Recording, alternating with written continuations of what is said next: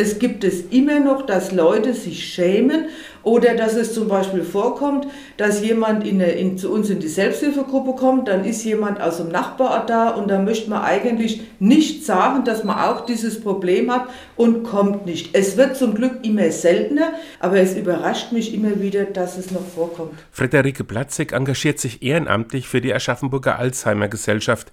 Der Verein hat sich zur Aufgabe gemacht, das Krankheitsbild Demenz in die Öffentlichkeit zu tragen, damit es durch umfassende Information dann dann hoffentlich irgendwann nicht mehr vorkommt, dass sich jemand wegen dieser Erkrankung schämt.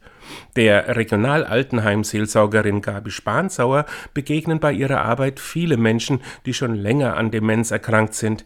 In einem Trauergespräch hat ihr mal eine Angehörige geschildert, was so die ersten Anzeichen dafür waren, dass mit ihrer Mutter etwas nicht stimmt. Als ich gemerkt habe, meine Mutter ähm, versalzt zunehmend ihr Essen. Mhm. Als ich gemerkt habe, das mit dem Stricken klappt nicht mehr so recht, wurde ich nachdenklich. Als mir dann die Nachbarn erzählt haben, dass meine Mutter nachts unterwegs ist ähm, zur Tonne und aufräumt und dann, als sie morgens gefragt wird von einem Besuch, der ansteht, äh, erzählt, da war bei mir dann der Punkt, wo ich wusste, jetzt muss ich was wirklich in die, in die Gänge bringen. Wer solche oder ähnliche Anzeichen bei Angehörigen entdeckt, sollte laut Frau Platzek unbedingt schnell abklären, ob es sich dabei wirklich um Demenz handelt. Es kann ja auch eine Schilddrüsenerkrankung sein zum Beispiel. Ne?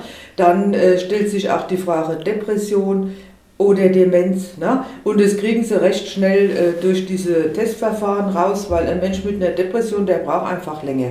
Ne? Und ein Mensch mit Demenz, der kann es einfach nicht mehr.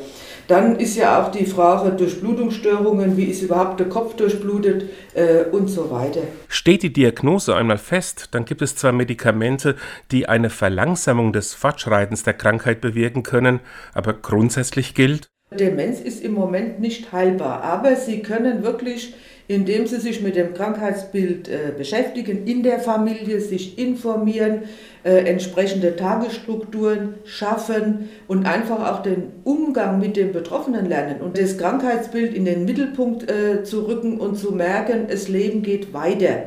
Und dann hat man wirklich die Möglichkeit, dadurch, dass man die entsprechenden Strukturen schafft, eine ganze Zeit lang wirklich eine hohe Lebensqualität zu haben.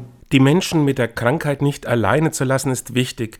Gabi Spanzauer hat gerade in den Corona-Jahren bei Erkrankten, die isoliert werden mussten, beobachten können. Sprachlosigkeit nimmt zu, die Unruhe nimmt zu. Also es zählt ganz viel, das, das Umfeld und äh, auch die Möglichkeiten der Beschäftigung, wenn da Musik dabei ist, wenn Angebote stattfinden, wenn ich mit meinen Kirchenliedern komme, äh, dann sind so äh, Aktivierungen da, die dann wieder ein Stück am Leben teilnehmen lassen. Und äh, ich glaube, da kann die Gesellschaft ganz viel tun und die Familie halt auch. Gerade deshalb ist es aber für die Pflegenden auch wichtig, sich nicht zu überfordern. Beratungsstellen bieten Informationen und Unterstützung an. Für die Angehörigen ist es oft schwer zu ertragen, dass die Erkrankten mit der Zeit immer abwesender wirken. Platzig ermutigt dazu, trotzdem dran zu bleiben. Weil sie finden den eigentlichen Menschen, was ihn ausmacht, mit seinen ganz persönlichen Wünschen, Träumen, den finden sie. Da müssen sie aber diesen Vorhang der Krankheit lichten und sich auf die Suche machen.